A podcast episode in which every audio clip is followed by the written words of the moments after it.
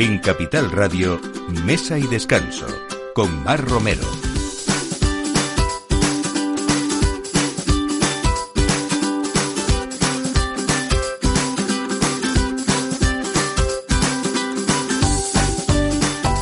Buenos días, hoy 5 de septiembre y comenzamos una nueva temporada en Mesa y Descanso y le damos la bienvenida en esta hora de la mañana de los sábados en Capital Radio esperamos, como ha sido siempre y hasta ahora, que sea para ustedes una cita semanal interesante. Volvemos como siempre para entretener, para informar y ahora más que nunca para apoyar desde este programa a empresas como restaurantes, bodegas, almazaras, hoteles y a todos los profesionales y pequeños artesanos relacionados con la gastronomía y el vino, que como otros muchos y este sector en especial están sufriendo las consecuencias económicas de esta pandemia y la incertidumbre que ello provoca. Por eso regresamos con Mesa de Descanso para compartir, apoyar y recomendar las buenas mesas, desde las más modestas casas de comidas que hacen un excelente trabajo cada día hasta los más exitosos y mediáticos restaurantes. También para compartir, apoyar y recomendar los mejores vinos en los que dentro de cada botella se guardan en ocasiones largas historias familiares que han dedicado su esfuerzo a aportar placer dentro de una copa y en otras el trabajo de emprendedores que desde el viñedo hasta nuestra mesa consiguen siempre emocionarnos. Y para compartir con ustedes, apoyar y recomendar esos lugares con algún encanto especial, a veces ubicados en lugares estratégicos para nuestro ocio y descanso. En fin, tabernas ilustradas, asadores, comedores clásicos y de vanguardia, turismo rural, alojamientos singulares, enoturismo, todo cabe en este espacio en la mañana de los sábados de Capital Radio. Así pues, bienvenidos de nuevo a Mesa y Descanso. Mesa y Descanso, con Mar Romero.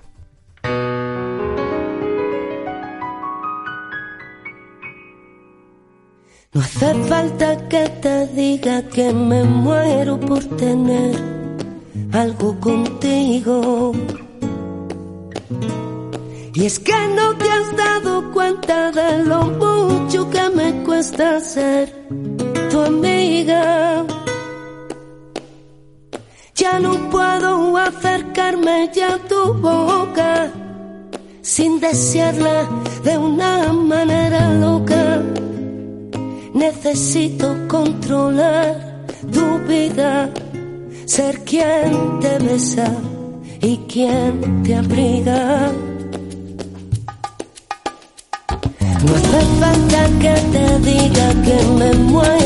Hoy me apetecía empezar con ustedes a hablar de empresas, por ejemplo, que han cuidado siempre sus productos, pero que después al lado siempre han estado llenos de valores como el respeto por el agricultor, la satisfacción eh, de esos clientes eh, fieles, el cuidado del medio ambiente y sobre todo que colaboran también activamente con los sectores más desfavorecidos de la sociedad. Y un ejemplo de esto es Almazaras de la Hoy tenemos con nosotros a Lucía Matas, ella es la directora comercial de esta empresa que son los aceites dentro de la denominación de origen Priego de Córdoba.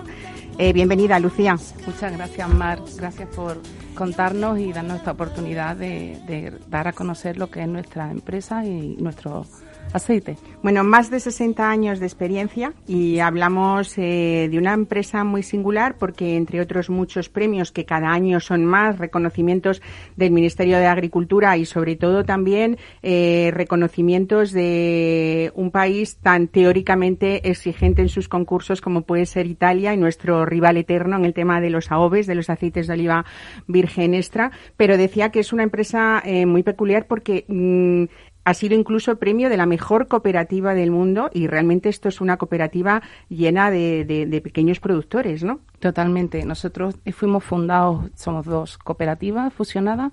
Una se creó en el año 54 y la otra en el 59. O sea, ya tenemos una trayectoria. Fue creada por 10 agricultores y hoy afortunadamente contamos con casi 4.500 agricultores socios entonces, bueno, ahí se ve la trayectoria, la evolución y el buen saber hacer, a pesar de la zona en la que nos encontramos, un olivar tradicional, olivar de montaña, con unas pendientes de, de de 40 y el 50%, donde es muy difícil ahí pues automatizar. Entonces, bueno, pues nos hemos visto obligados a crear, lo, no crear, o sea, a decir, bueno, tenemos que eh, ir por la parte de la calidad, porque aquí eh, poder competir a precio imposible, ¿no?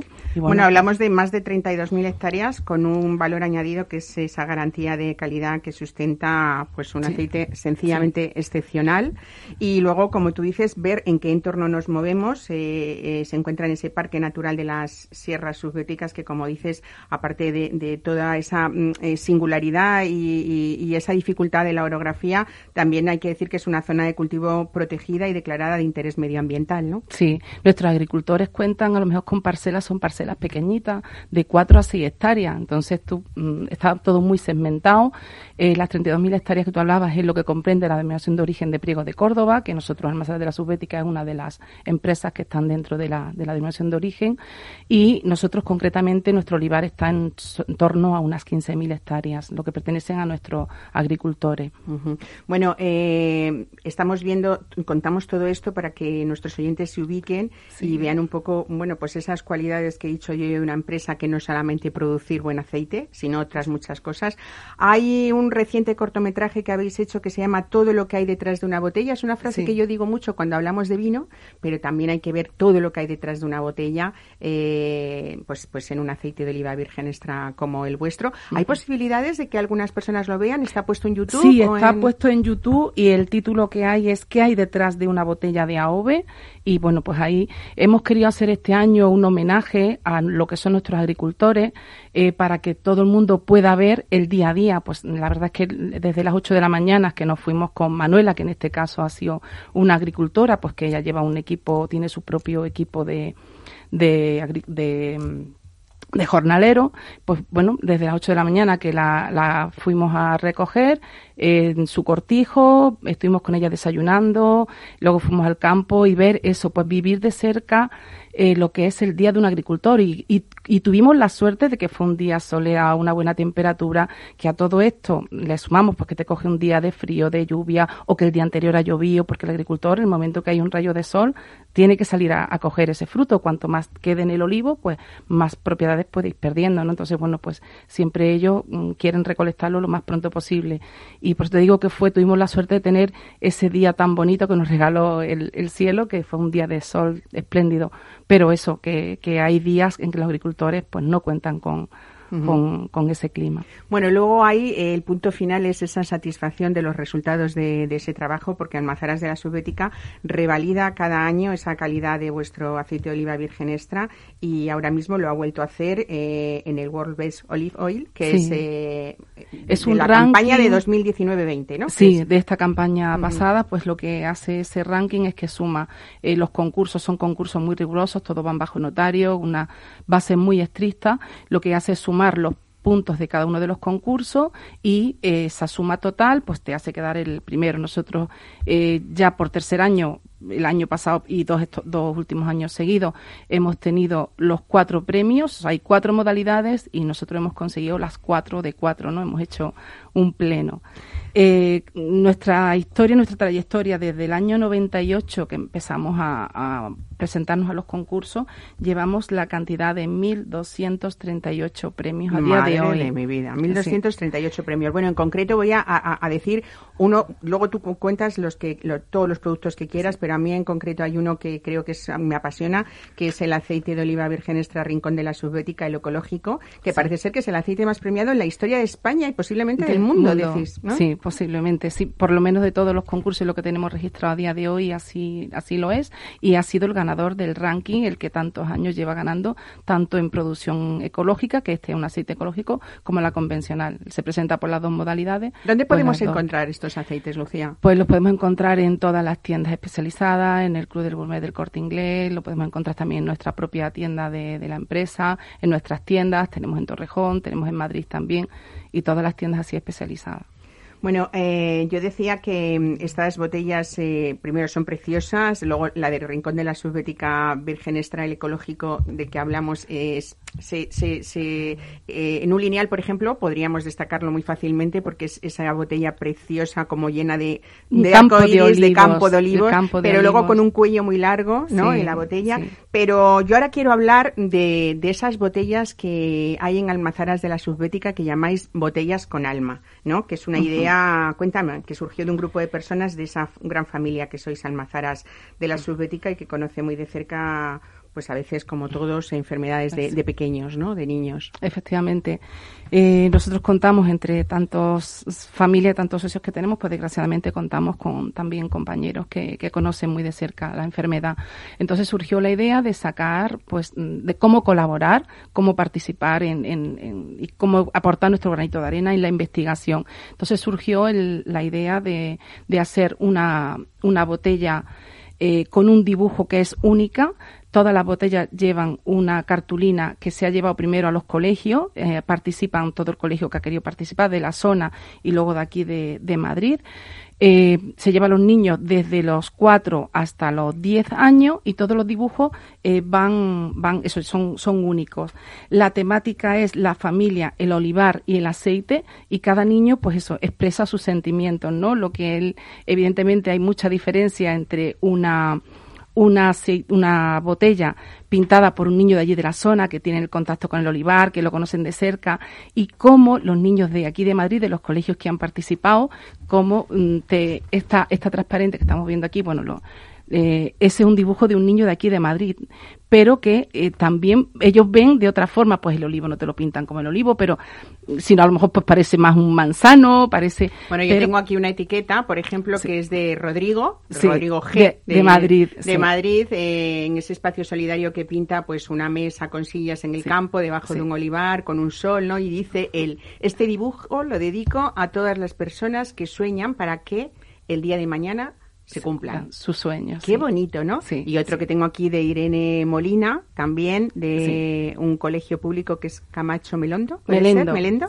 Que dice la familia, el olivar Sí, y el aceite. y el aceite, que es sí. un poco la premisa que vosotros habíais dado, ¿no? Bueno, me parece precioso y una manera también, aparte de ser solidarios, pues que desde pequeños uno eh, sepa y disfrute de lo que es un aceite de oliva virgen extra, ¿no? Sí, y que los, los niños también, pues, hacerle partícipe de cada una de las botellas que se venden. Almazaras de la Subbética dona dos euros a la fundación eh, Sonrisa sin Cáncer y uno entre 100.000. Eh, se han cogido esas dos fundaciones para, para colaborar. Ellas lo que luchan y, y recaudan fondos para la investigación del cáncer infantil.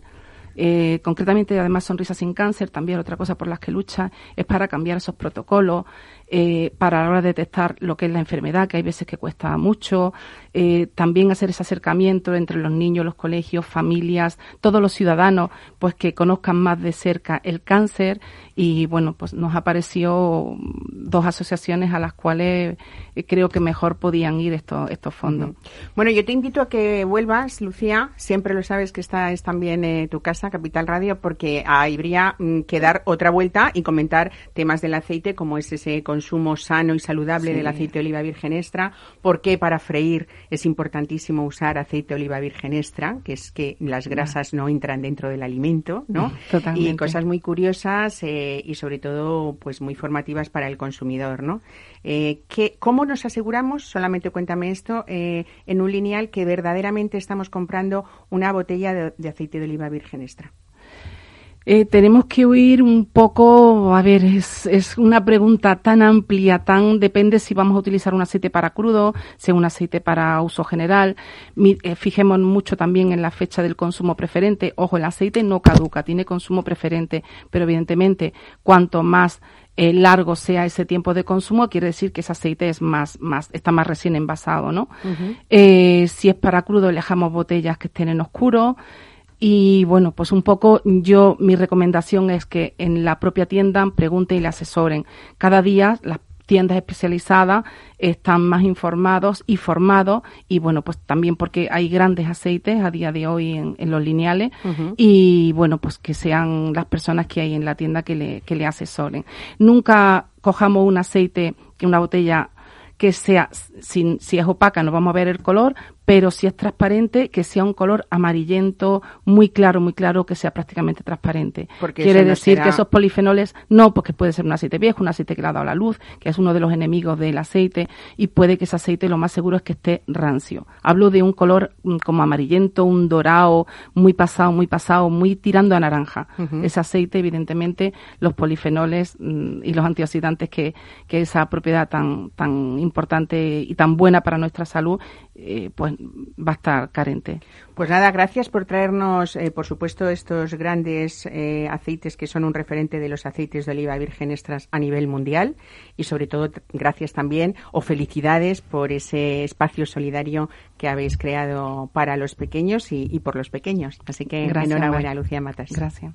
Mesa y descanso, Capital Radio.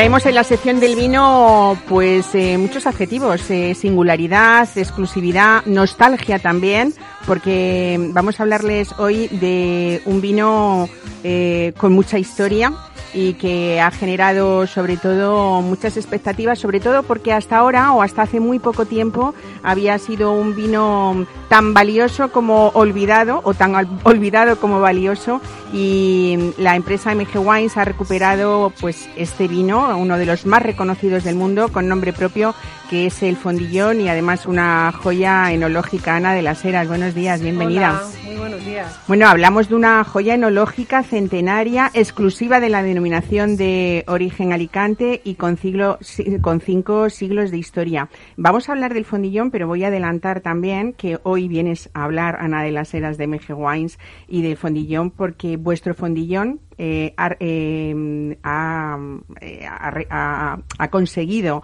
del Ministerio de Agricultura, Pesca y Alimentación el Premio Alimentos de España al Mejor Vino 2020. Me encanta el nombre de este vino. Siempre te esperaré. ¿Has visto qué bonito? esto significa mucho y está muy relacionado, yo creo, con bueno, pues con, con, el tiempo, ¿no? Como, como es un vino que, que ha necesitado mucho tiempo, mucha paciencia y, luego, bueno, pues esa nostalgia que decíamos de recuperar lo perdido un poco, ¿no? Pues sí, esto es eh, un trabajo que se ha hecho enorme para recuperar el patrimonio de la denominación de origen eh, de Alicante, ¿no? El patrimonio enológico. Tenemos toneles de más de 100 siglos, o sea, perdón, de más de un siglo de, de antigüedad, más de 100 años. Eh, unos toneles que no hay en ningún sitio del mundo, de 1.732 litros, unas cosas maravillosas y con un vino únicamente hecho con una variedad monastrel, una uva que principalmente se da en Alicante, como sabéis, y que, bueno, pues que tiene que tener más de 50 años. Y bueno, pues eh, cuidando, cuidando, cuidando así las uvas, hemos hecho este fondillón, siempre te esperaré, que es un, blend de 50 años. Entonces, eh, es una joya inigualable. Si lo tuvieran otros países que saben venderse mucho mejor, serían unos precios inalcanzables, lo que tendríamos con, esta, con este patrimonio pero nosotros, pues bueno, estamos haciendo una labor porque queremos que se conozca el vino, que todo el mundo pueda conocer lo que tenemos en España, porque igual que en el marco de Jerez ya cada vez conoce la gente más este tipo de vinos, pues en el resto de España son desconocidos y en Alicante mucho más. Vamos a hablar un poco de este fondillón y de lo que es un fondillón. Es un vino generoso, como los de Jerez aproximadamente. Mm, pero que pasa, sin, alcohol añadido. Sin alcohol añadido y de una uva, que es la de Alicante, que es la Monastrell, para empezar, ¿no? Está invocado, que ha envejecido con, con una paciencia inmensa en toneles eh, centenarios, eh, construidos en el siglo XIX con roble americano salvaje. Estoy leyendo. ¿eh? Claro, esto, esto es que es muy, es muy, chulo de conocer porque cuando te lo explique vas a decir, ah, pues claro, pues cuando salían los barcos en, en el siglo XVIII y XIX salían para las Américas, ¿no? Para hacer las Indias, pues tenían que salir con un producto que, que, que costase dinero, claro, tenían que tener valor.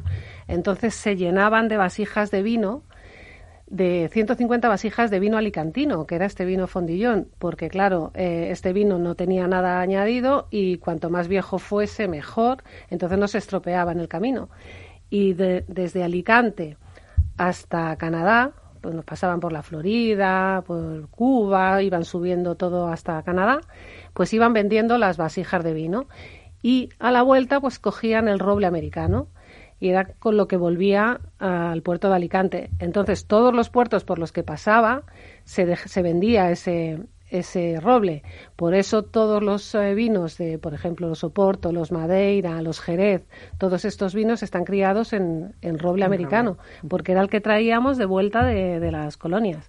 Es una historia muy chula, muy bonita. Bueno, estas bodegas de Meje Wines eh, de la familia Miñano Gómez eh, son las bodegas Monóvar eh, vamos a hablar después del grupo porque son eh, varias bodegas eh, de una familia pues que, ha sido pasión lo que tiene de tres generaciones dedicadas a la creación de vinos únicos y, llenos de, personalidad, ¿no? En este caso se fueron a estas bodegas Monóvar y este vino ha salido, como tú bien decías antes, pues de, de esas barricas, de una selección muy meticulosa que habéis hecho de las soleras de más de medio siglo de antigüedad de estas propias bodegas. Por eso esa personalidad y por eso supongo ese resultado que ha sido nada menos que el Premio Alimentos de España al mejor vino de España 2020, ¿no? Que esto, es. increíble. Bueno, hay una frase preciosa que, que me encanta que dice mm, que su provocador aroma y su persistente sabor consiguen que el tiempo se pare para que seamos conscientes del placer de disfrutar del momento presente. Qué bonito, ¿no? Mm. Qué importante es el tiempo y la paciencia en el mundo del vino, ¿no? Pues sí, pero debería de serlo en todo, en todos los ámbitos, ¿eh? Porque al final vamos corriendo, la vida se nos pasa y no nos damos cuenta. Y cuando te tomas una copita de fondillón, sí que es verdad que te relajas. Vosotras vais a poder comprobarlo mañana que estáis invitadas a las bodegas. Qué bien, y vais, de viaje. vais a poder catar fondillones de 1930, del 40, del 50, de bueno, unas añadas que son memorables que tenemos allí en nuestra sacristía, de la mano de Rafa Poveda, que es el... Uno de los grandes expertos de España en fondillón, ¿no? Efectivamente. Y nos podemos pasear allí por aquellas laderas del Vinalopó, ¿eh? Por supuesto. Porque hablamos siempre del Vinalopó cuando llegan las uvas de Navidad o de noche vieja, Claro, pues. Pero hay que hablar ahora también de esto. Pues allí es donde se cría esta maravillosa uva que, que nos da el monastrel, el, la monastrel que nos da el fondillón, que son uvas con uno, o sea, viñedos de más de 50 años en ecológico. Y eh, nosotros recogemos esta uva a mediados de noviembre, cuando ya está casi pacificada. Entonces, la parte de, de, la uva que da al sol está muy sequita, casi pacificada, como os digo, pero la parte interior está más entera. Entonces se recoge y se lleva a la bodega y en un día ya está durmiendo para hacer años y años para que luego salgan estas joyas. Nosotros, em, aunque la denominación de origen de Alicante te exige que el fondillón esté 10 años en crianza, nosotros le damos 20 años mínimo. Ahora mismo tenemos en el mercado 1996, eh, estés donde estés, y este de 50 años, que siempre te esperaré. Y estamos a punto de sacar 1930 que ese, bueno, ese, estamos todos como locos. eh, para Bueno, en cualquier caso, habla- Ana, hablamos de uno de los pocos vinos del mundo con nombre propio que está, como dices, eh, protegido, reconocido por la Unión Europea como uno de los vinos de lujo Sí. europeos, eh, que es una categoría que solo comparten eh, pues los vinos de Jerez, de Burdeos, Oporto y champán, champán, también, ¿no? Bueno, pues eh, siempre te esperaré. ¿Eh? Y ya me queda una frase que ponéis que es preciosa en la bodega. Siempre te esperaré en la soledad, de gusto áspero y al tiempo dulce. Esperaré el tiempo adecuado con la paciencia generosa de la, de la madurez fragante, tu presencia siempre reparadora. Es como una historia de amor. ¿A que sí? ¿eh? Uno Es se que- tiene que poner lo en un es. sofá, yo ya me veo cuando llegue este otoño en el sofá, en la, frente de la chimenea y, y- y tomando pues pues este fondillón maravilloso del siempre te esperaré. Un Sí. regalo, por cierto, importante si uno quiere hacer una declaración de amor también, ¿no? Por supuesto. Además es un vino que ya, ya ha envejecido todo lo que tiene que envejecer y, y puede, podemos tenerle abierto muchísimo tiempo, te puedes tomar tus copitas poquito a poco. Lo que pasa que los que somos muy aficionados, al final eh, nos sale la cosa un poquito más cara, porque claro, no, no tenemos suficiente con una copita, porque ese- además es un vino que te lo puedes tomar desde con unas almendras a unos em, a un buen jamón, por supuesto, un buen queso. También puede ser malo el queso y el jamón, ¿eh? porque al final el vino se lo va, Sí, sí. se lo va a Yo fíjate que yo este me lo tomaría solo, así en una tarde de 7 de la tarde, Va, 8 es de la maravilla. tarde. ¿eh? Y luego a los, se- a los señores, que son normalmente los que fuman puros, eh, dicen que no hay nada comparable, ¿no? Ni una copa de brandy, ni nada de esto. Yo se los recomiendo que lo prueben, porque todavía, por desgracia, es, muy desconocido, pero poco a poco estamos ahí trabajando para que lo conozca más gente. Pues es una labor preciosa que ha hecho la, han hecho las bodegas, el grupo de bodegas MG Wines, este rescate del fondillón y también Sí. esa difusión que hacéis. Eh, Rafa creo que es una persona que está mm, dedicado en cuerpo y alma a Sí. contarle al mundo lo que es el fondillón. Eh, es verdad que, mm, que hablábamos del tiempo que necesita este vino, pero otros también porque MG Wines tiene una visión innova- innovadora que le habéis llamado el Slow Enology Slow Enology, eso que es. el slow eno- enology no es más que eh, darle tiempo a un buen vino, ¿no? Podríamos ver, resumirlo así. Sí, Sea el eh, que sea. Es el arte de hacer las cosas bien y hacerlas pues con- dándole el tiempo que requiere cada cosa. Nosotros eh, hemos huido del, del estereotipo de crianza, reserva, grandes reservas. No, nosotros tenemos, trabajamos con unos enólogos en los que confiamos plenamente y son ellos los que saben cuándo el vino está listo. No esperamos que sea una crianza que tenga que tener de 12 a 14 meses o que no, cuando el enólogo dice esta añada está perfecta para salir al mercado, pues es cuando se saca. Entonces eso es lo que lo que hacemos, pues de- a veces pues eh, eso cuesta mucho más dinero, claro, porque hay veces que te quedas en el mercado sin, sin vino porque no, no has sacado la siguiente añada, pero bueno, eh, nosotros queremos estar seguros de que cuando nuestro vino está en un lineal está en, en perfecto estado para ser consumido. Todas las bodegas de MG Wines eh, tienen ese carácter singular porque habéis hecho una apuesta por apoyar las diferentes variedades autóctonas de esas regiones donde hacéis vinos. Varias bodegas tenéis de un carácter muy mediterráneo, en denominaciones de origen como Alicante, Bullas, Almansa, Bierzo y vinos de la Tierra de Castilla tenéis Sí. también, ¿no? Sí, pero fíjate, este, esto es muy gracioso, lo de vinos de la tierra de Castilla, es porque ahí elaboramos una uva que se llama Forcallat, que es una uva tradicional del Mediterráneo, pues sobre todo en Alicante, Valencia, es donde más se, se encuentra. Actualmente quedan como 20 hectáreas nada más, porque era una uva que daba poquísimo color y poquísimo grado, y entonces los agricultores, pues no la, no, cuando la vendían en la cooperativa no les pagaban bien. Entonces esa uva se arrancó y se sustituyó por otras cosas. Entonces queda poquísimo, y esa uva no está reconocida dentro de la DEO Alicante como, como una uva de, de la zona. Por lo tanto, no podemos hacer Forcallat bajo la denominación de origen de vinos de Alicante. Y lo hacemos como vinos de Castilla. Bueno, un ejemplo más o una vez más eh, al rescate de la singularidad, ¿no? Efectivamente. Poco- Y además es que eh, os animo a que probéis porque mm, todos ahora ya cada vez eh, se piden más los vinos por la variedad, ¿no? Porque al final eh, yo creo que es muy importante. No tenemos que fijarnos tanto en cómo, dónde están hechos, sino en qué variedad estás, eh, estás probando y luego en las manos que han hecho ese vino, porque mm, hay vinos que son más tecnológicos, que son más de olla express, como dice una amiga mía, y luego hay otros vinos que están hechos pues con mucho cariño y, y- y dándole eh, a la uva lo que necesita, ¿no? Y eso es en lo que nosotros eh, trabajamos y por lo que apostamos, ¿no? Porque cada uva exprese lo que es dentro de la zona donde está. O sea, en vuestra totalidad de MG Wines tenéis como 430 hectáreas de viñedos donde están esas variedades plantadas y podemos encontrar eh, o, tener con vosotros tintos como Monastrell, Alicante Boucher, Garnacha, Tintoreira, Syrah, Merlot, Mencía, Cabernet, Macabeo, Chardonnay, Godello, ¿no? Nada, que nos quedamos con MG Wines, así. Una cosa os voy a decir. Eh, os recomiendo que probéis, porque ahora que está tan de moda, eh, los vinos veganos y los vinos ecológicos, nuestra bodega de Almansa, que es Venta la Vega, hace unos, unos vinos maravillosos de la mano de José Ángel Marchante y de Raúl Pérez. Unos vinos, garnachas tintoreras maravillosas, totalmente ecológicas, que tenemos el mayor territorio eh, ecológico en el sur de Europa, lo tenemos nosotros aquí en Almansa, con 220 hectáreas. Y em, tanto uno como el otro hacen unos vinos maravillosos con unos precios súper super democráticos. Así que os animo a que probéis la gama Daras y la gama Ternario. Eh, apuntároslo bien porque me lo vais a agradecer. Bueno, Ana, siempre contándonos vinos que, siempre tienen una historia que contar. Pues muchísimas gracias, Ana de las Heras, que siempre te esperaré. Y yo a ti. gracias, Mar. Mesa y descanso con Mar Romero.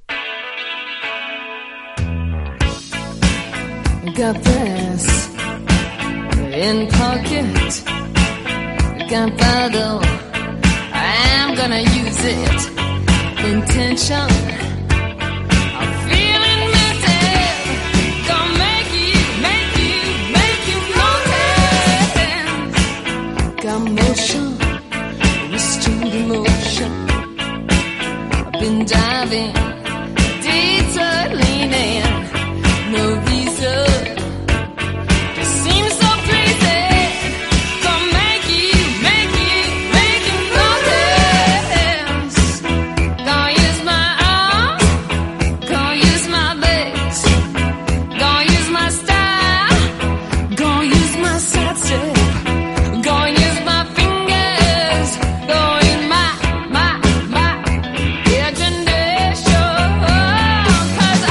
Todos sabemos que la hostelería atraviesa uno de los momentos más difíciles de, su historia, la incertidumbre que afrontan las empresas que se ven obligadas a cerrar de un día para otro, la bajada la baja demanda del consumo, las limitaciones de horarios y de aforos, en fin, mm, la ausencia de ayudas económicas a este sector han generado la crisis más profunda de la historia hostelera.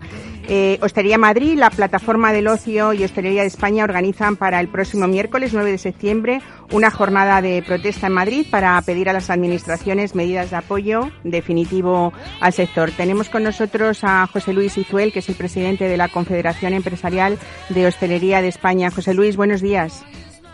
Buenos días, Mar, un placer, como siempre, y bueno, buenos días por decir algo. Sí, bueno, muchas gracias sobre todo por estar con nosotros y yo creo que una pequeña conversación eh, como presidente de, Hostelería de España va a ayudarnos un poco a entender, aunque todos sabemos de la problemática, pero un poco más profundamente, si se puede, José Luis, a, ver esto y qué futuro nos depara todo esto, no solamente a vosotros, sino también, lógicamente, al, al consumidor y al que vive ese mundo hostelero porque hay muchas profesiones que no solamente son bares, cafeterías, restaurantes eh, y hoteles, sino que luego detrás hay muchas profesiones relacionadas con la hostelería eh, y sobre todo, mm, pues estamos en un mes de septiembre en el que habíamos puesto muchas esperanzas en él y sin embargo tenemos mucha incertidumbre también, ¿no?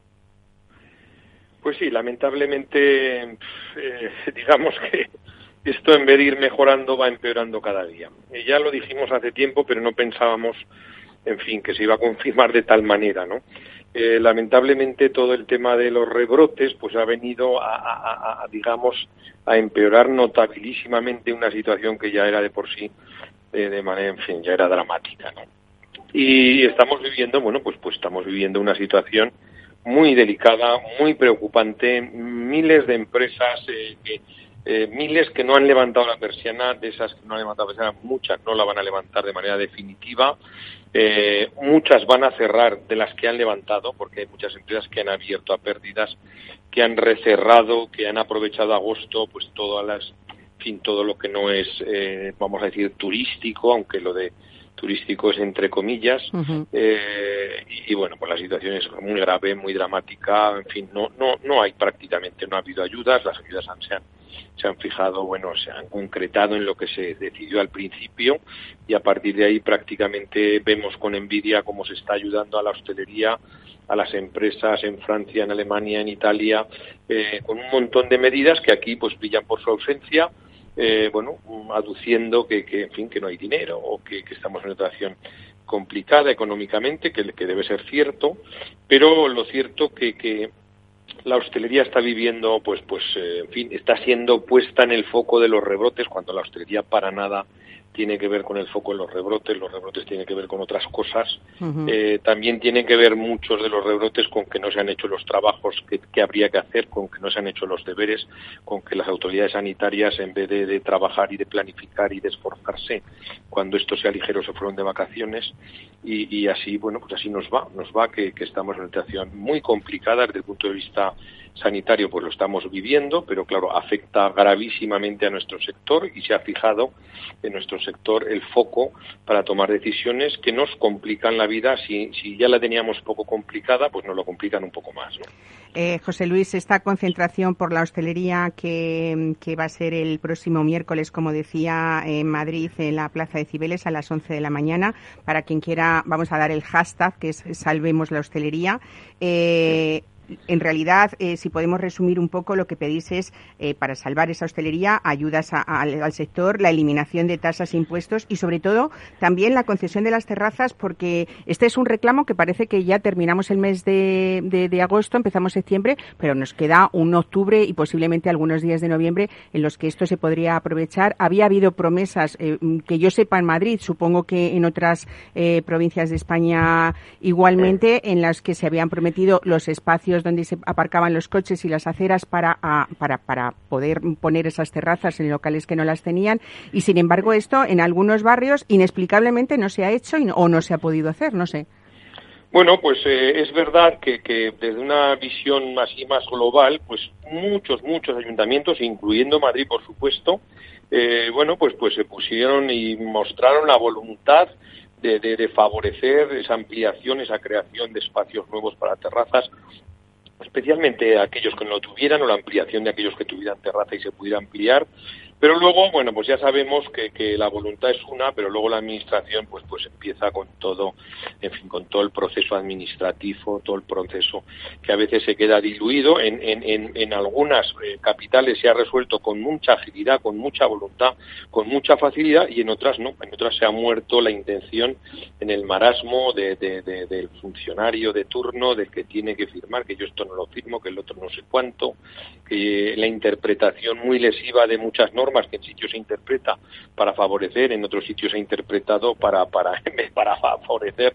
Pues entonces, bueno, pues hay, hay, hay un panorama que, bueno, vamos a seguir reivindicando prácticamente desde el minuto uno todas, todas, todas las reivindicaciones prácticamente desde el minuto uno porque no se han concretado. Tenemos serios problemas con los ERTES que no se han prorrogado, que no son los ERTES los que se han pactado no son los que hacen falta. Los ERTES se pactaron con la intención de que esto iba a tirar para adelante, de que todo íbamos a abrir, de que a corto plazo se iba a poder abrir pero los ERTES en este momento hay sectores enteros cerrados, como el ocio, eh, el que necesitan ayudas directas sí o sí, necesitan economía, pero, pero metida en vena. Supongo eh, que, José Luis, si no se mm. amplían los ERTES hasta el 31 de diciembre, que es una de las eh, mm, una de los reclamos que hacéis, va a ser imposible continuar en muchos casos, ¿no? No, no, los ERTES no van a ser suficientes solo que se amplíen hasta el 31 de diciembre, pero bueno, la Administración decidirá si quiere ampliarlo hasta el 31 de diciembre para después volverlos a ampliar.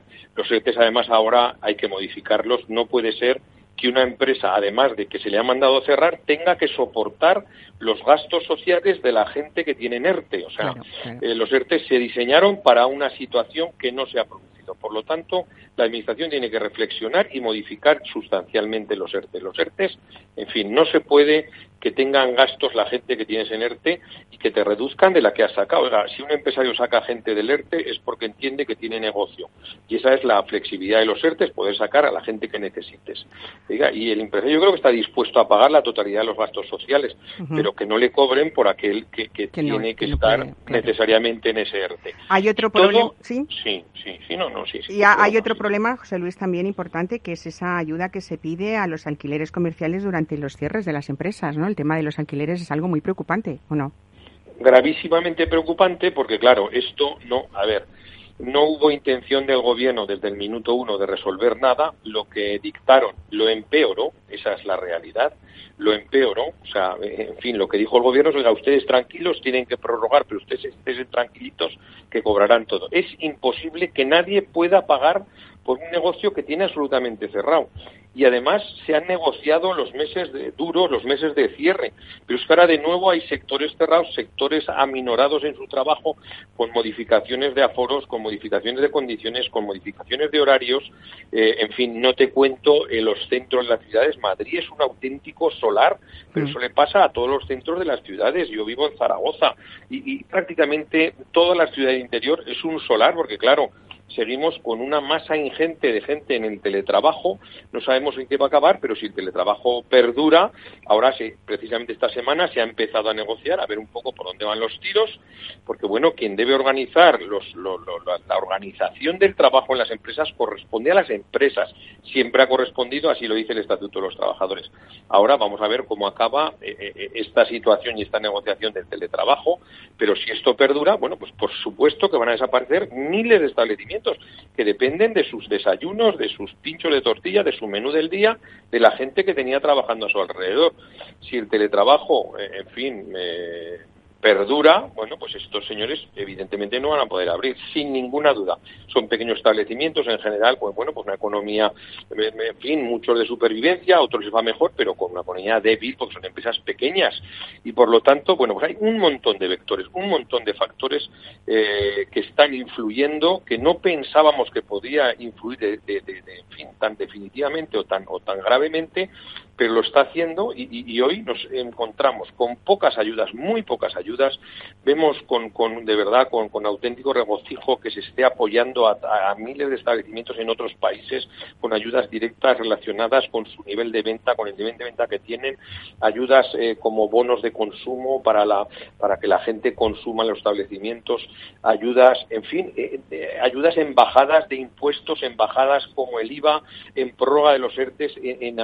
hoy la la noticia era que se había prorrogado hasta el 21. Eh, eh, eh, vemos a ministros, al ministro holandés diciendo, oiga, ustedes por favor piensen que es mucho más seguro irse a comer a un restaurante, a quedar con su familia en un restaurante que hacerlo en domicilios particulares, porque en domicilios particulares no se tienen las medidas, en fin, y luego pues ya todos sabemos cómo nos comportamos todos, que en fin, en este país nos gusta abrazarnos y tocarnos y ahora pues está complicado, ¿no? Animando a la gente a que vaya a los establecimientos y aquí, lejos de eso, las únicas decisiones que se toman es decisiones que nos empeoran nuestra relación con los clientes. Es, lo mismo que lo de fumar. No viene a cuento. ¿A qué viene a cuento lo de fumar? Que es que es, dan datos falsos, absolutamente falsos. No, no, no hay ninguna evidencia que, que el exhalar humo sea más contagioso. eso es totalmente falso. No se han basado en nada y de repente los talibanes antitabaco se han colado en los ministerios que ahí están presentes, que son los que están presentes, los que están tomando decisiones, en los ministerios sanitarios, eh, eh, a colarnos un gol eh, que no se puede fumar, que es, nos complica, nos complica más la vida, nos hace, nos hace enfrentarnos a clientes, que clientes son los que fuman y los que no fuman. En fin, en definitiva que, los datos son terribles. Lo que nos cuentas, eh, hay datos que solo en los primeros tres meses del COVID, el segundo trimestre del año, medio centenar de empresas de hostelería entraron en concurso de acreedores, pero esto ya casi, esta cifra se está convirtiendo en unanimidad si comparamos pues las consecuencias que nos esperan si desde luego no hay estas ayudas que, que solicitáis. Y desde luego decir desde aquí que, que la hostelería de España, en, en la hostelería hay más de 300.000 establecimientos que dan trabajo a 1,7 millones de personas y y, que hay una aportación del 6,2 al PIB de la economía española. Quiero decir que es muchísima gente que hay que, tener en cuenta y sobre todo que a veces eh, es una cuestión de, crear eh, y, de, y, de, mm, unir. Eh, eh, pues ideas y, sobre todo que las ayudas, algunas de lo que son de, algunas, perdón, de las que los, de las que solicitáis no es tan difícil eh, conseguirlo, ¿no? Eh, yo creo que con un poco de acuerdo todos. Así que volver a decir que esta protesta, para quienes también quieran apoyar al sector hostelero, aunque no forme parte de él, se desarrollará en Madrid el miércoles 9 de septiembre a las 11 horas en la Plaza de Cibeles. Los asistentes tienen que llevar puesta la mascarilla obligatoria y mantener la debida distancia de seguridad interpersonal de dos metros. Eh, y yo lo que espero, deseo y casi estoy prácticamente segura, José Luis Uzuel, es que bueno, que van a ser muchísimas personas las que apoyen esto y desearos desde aquí que los problemas por lo menos se aminoren un poco y que la, perspectiva y el horizonte no sea tan, tan terrible como, como ahora mismo parece. Así que muchísimas gracias, presidente de la Confederación Empresarial de Hostelería de España. Y, te invito a que, a que vuelvas a venir eh, a contarnos mejores noticias dentro de un breve espacio de tiempo, espero. Sería, sería un auténtico placer eh, intervenir en, en, tono positivo, que además yo es que yo soy positivo por naturaleza. Pero lamentablemente, pues, pues bueno, me sumo a todo lo que has dicho, que se cumpla.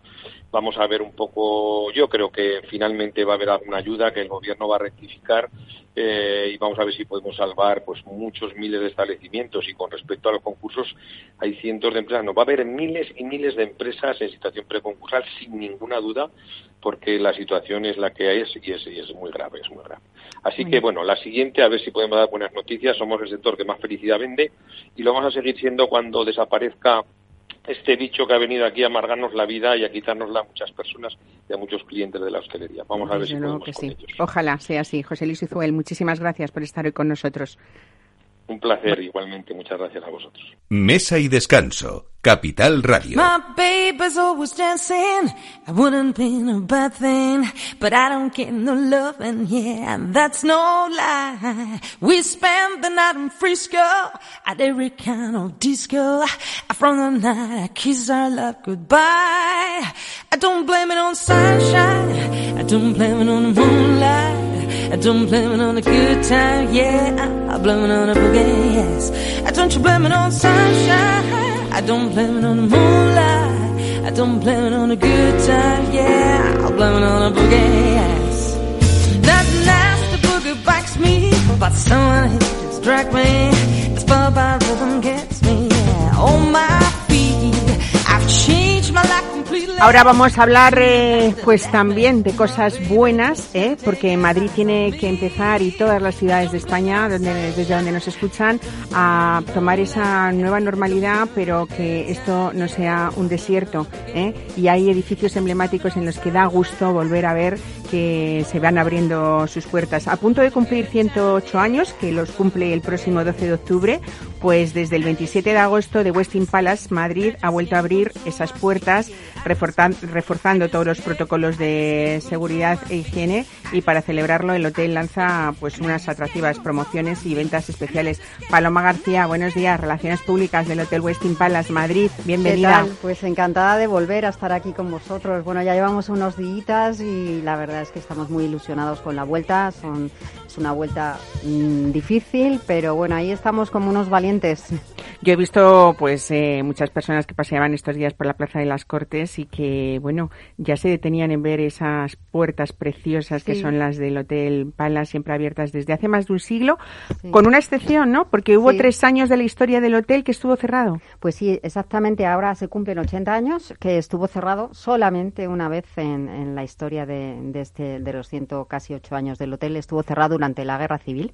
Durante la Guerra Civil, como casi todos los madrileños saben, pues el Palace estuvo, fue un hospital fue un hospital desde el año 36 hasta el año 39 y volvió a abrir sus puertas otra vez en el año 40.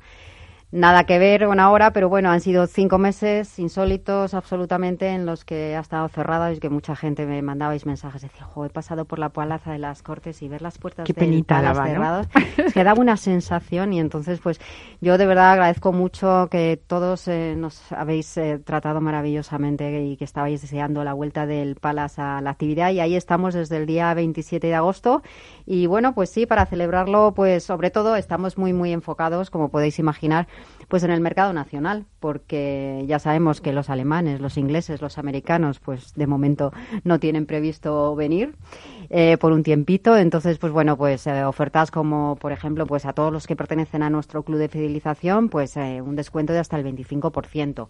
Si no pertenecen, un 15%, pero pueden pertenecer en el momento que quieran, de una manera absolutamente gratuita. Ah, me hago del club de fidelización y mañana reservo mañana y ya tengo un 25%. y tienes ofertas en la web de un 25%. Hemos creado una, una web, un, sitio web especialmente para promocionar pues España, redescubrir España, un paquete cultural con también con el Museo del Prado que estamos incluyendo las entradas. Pues bueno, pues ese viaje que teníamos previsto hacer a Madrid y que a veces nos hemos ido muy lejos, pues es el momento, el momento de, de, de, disfrutar Madrid. De, bueno, estamos felices pues con, con, todo el apoyo ya te digo que hemos tenido.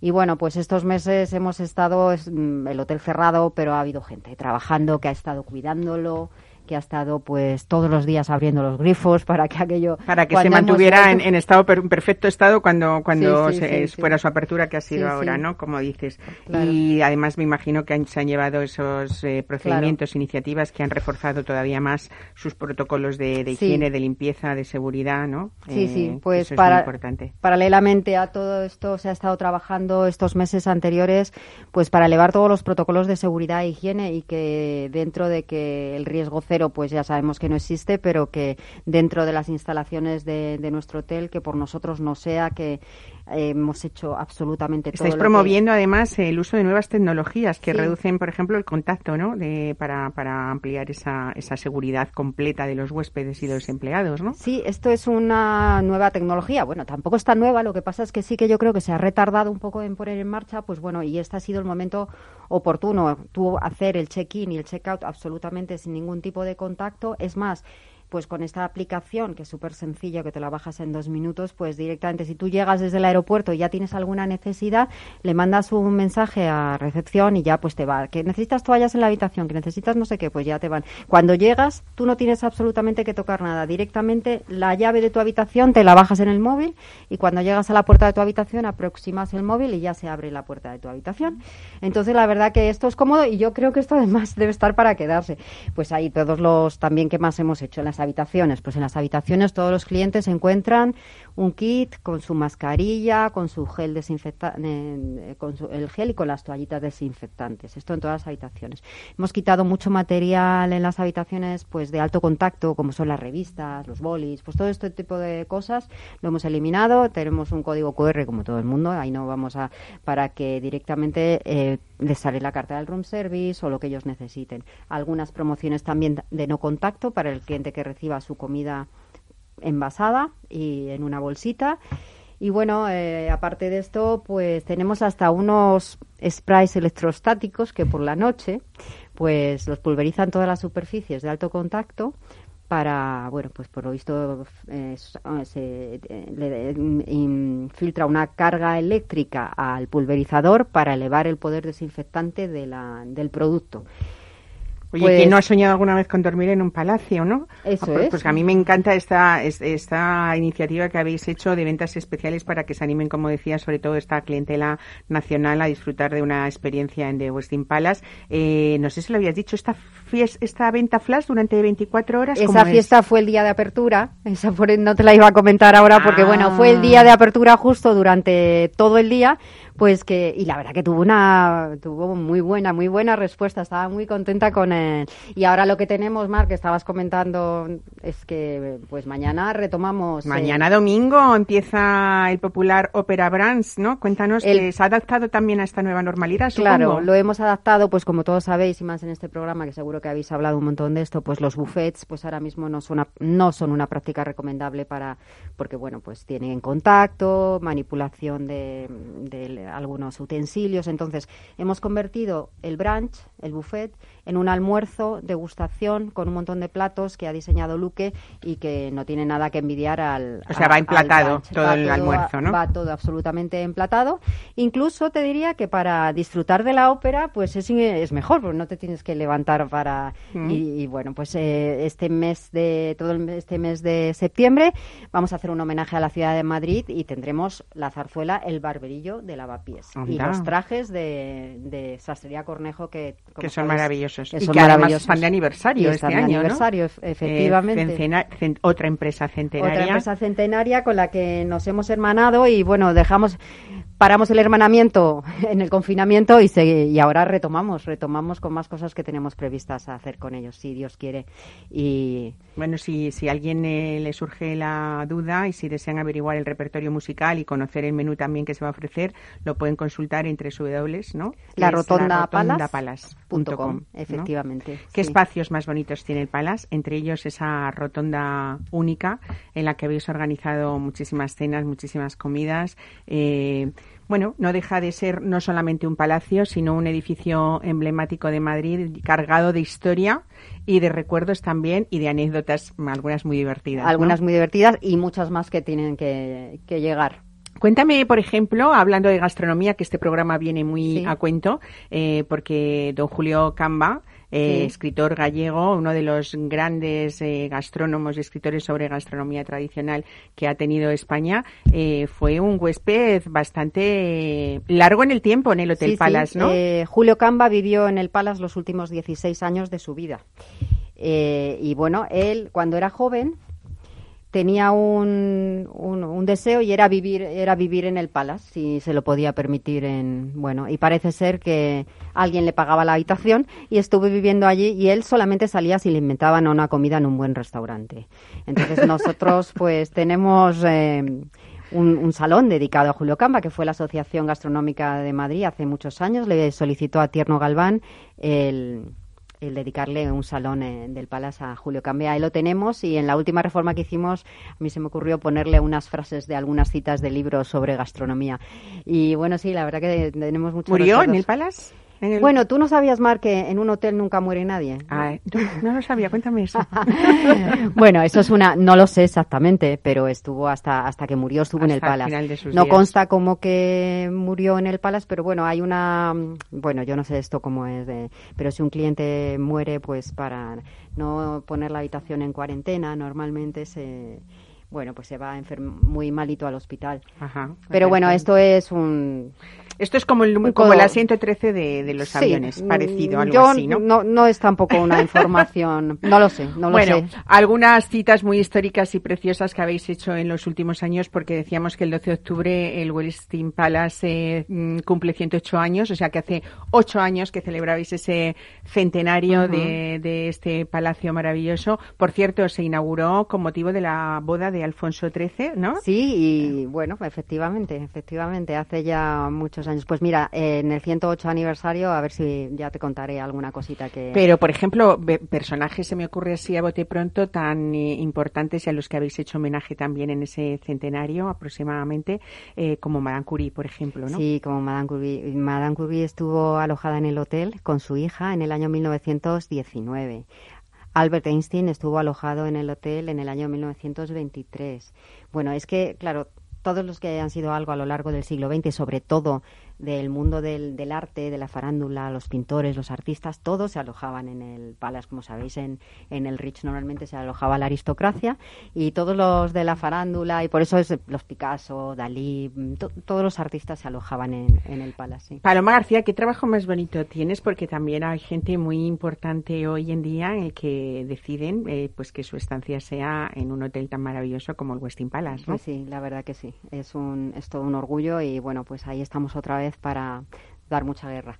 Qué bien. Pues nada, mm, felicidades. ¿eh? ¿eh? bienvenida a esa apertura en Madrid. Ojalá que pudiéramos dar muchas noticias de este tipo muy pronto. Hablábamos hace un momento con José Luis eh, Izuel, el presidente de Hostelería de España, eh, que sabes que además en el día 9 hacen bueno pues esas peticiones para que esto no sea el desastre que se avecina en el mundo hostelero, que como he dicho antes también hay muchísimos trabajos que dependen de la hostelería que no tienen nada que ver así sin que se nos ocurra con la profesión hostelera, pero muchos muchos dependemos de ellos. Lucía Matas, tú por ejemplo, ¿no?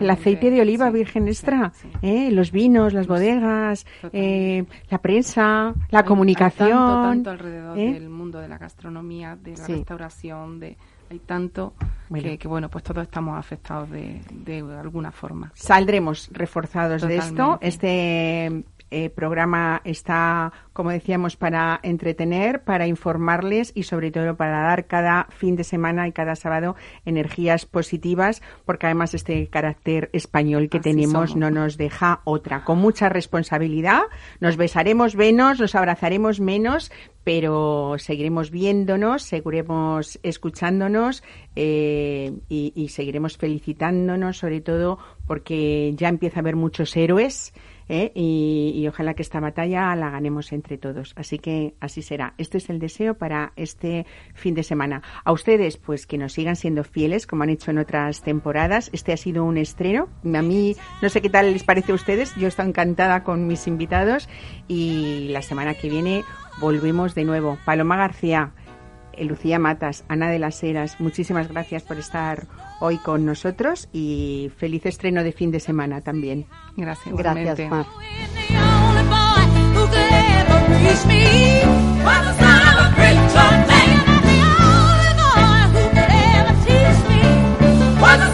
Pues nada, este es el final con este equipo de Mesa y Descanso, que no se me olvida decirlo, Ana de Toro en la producción y Miki Garay en la realización. También gracias a vosotros por estar aquí, por ser responsables y por llenarnos de energía a partir de este fin de semana y para toda esta nueva temporada. Gracias por escucharnos. Buen fin de semana.